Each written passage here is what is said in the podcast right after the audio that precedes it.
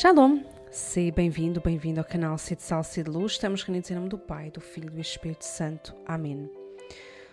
Hoje é terça-feira da primeira semana do Advento e diz-nos a primeira carta de São Paulo aos Coríntios.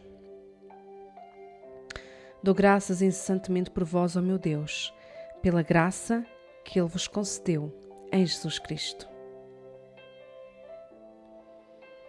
Só a graça de Deus, que é de graça, justifica e santifica o homem. E esta graça é concedida à humanidade pelos méritos infinitos de Jesus Cristo, oferecida a todos os que acreditam nele. A graça é uma capacidade sobrenatural, é o agir de Deus em nós, é ser conduzido, alimentado e transformado pelo Espírito Santo. Como dizíamos ontem no batismo, recebemos o germen, a semente da santidade, que é a graça, que é o Espírito Santo. Ele é a graça do Pai que nos é dada por Jesus. E essa semente é extraordinariamente fecunda, porque ela nos faz participantes da vida divina, logo, da santidade de Deus. Pelo batismo, nós somos enxertados no seu corpo, somos incorporados em Cristo, tocamos Deus. Ou melhor, Deus toca-nos. Deus vem viver em nós. Não sei se já paraste para pensar, para meditar no dom imenso que é o sacramento do batismo. Deus pede-nos para sermos santos, mas não nos pede o que não nos dá. Ele só nos pede aquilo que já nos deu. Ele pede-nos santidade, mas já nos deu. Deu-nos no dia do nosso batismo e de nós só espera colaboração, generosidade e docilidade à sua graça, à sua ação, à ação do Espírito Santo. E todos os cristãos receberam essa graça. Nenhum pode dizer que é pobre, porque recebeu a graça de Deus, recebeu o Espírito Santo.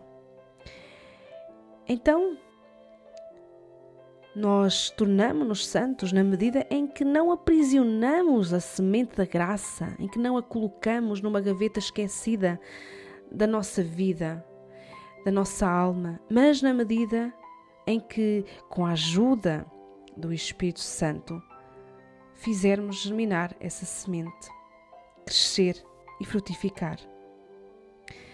Como se a nossa alma fosse um jardim no qual Deus lançou a semente, que é dele mas precisa que cuidemos da terra do nosso coração, que arranquemos as ervas daninhas do pecado, que o deixemos ser regado pela água viva do Espírito Santo, que o deixemos ser podado pelas provações, a fim de que essa semente cresça e se torne uma bela árvore com frutos maduros e saborosos do Espírito Santo.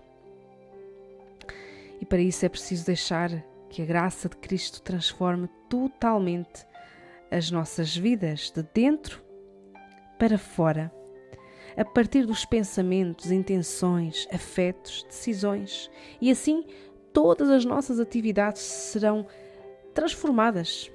Tudo precisa ser impregnado da graça, tudo tem que ter o carimbo do Espírito Santo. É Ele que nos vai transformando. É uma transformação de amor no amor.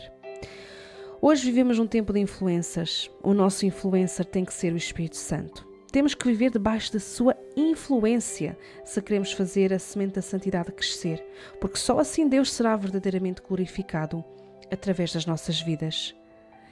A santidade não consiste em fazer grandes obras ou em ter muitos dons ou em graças místicas, mas no deixar-se transformar pelo amor, no viver em união de amor com Deus e em procurar fazer sempre a sua vontade.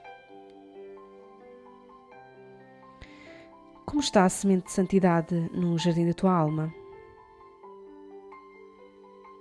A tua vida reflete a luta pela santidade? Tens-te deixado transformar pelo Espírito Santo? É ele o teu influencer ou andas a seguir outros mestres? Procuras viver a vontade de Deus em todas mas em todas as situações da tua vida?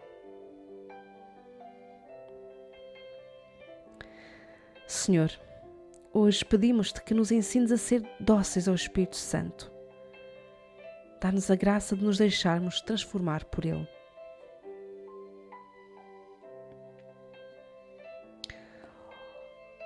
Dos escritos de Santa Catarina de Sena.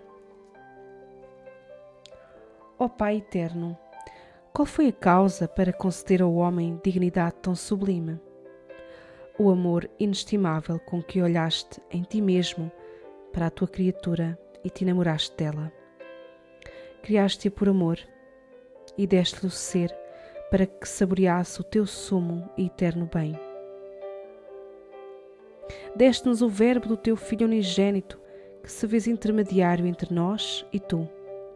Ele foi a nossa justiça, assumindo sobre si as nossas injusti injustiças.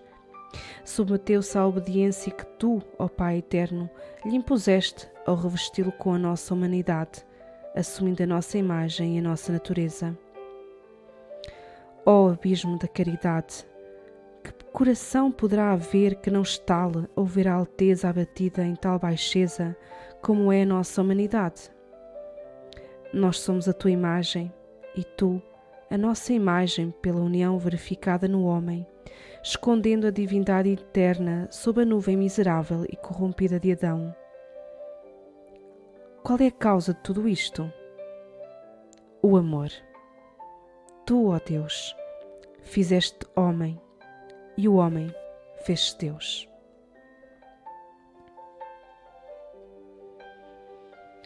Maranatá, vem Senhor Jesus.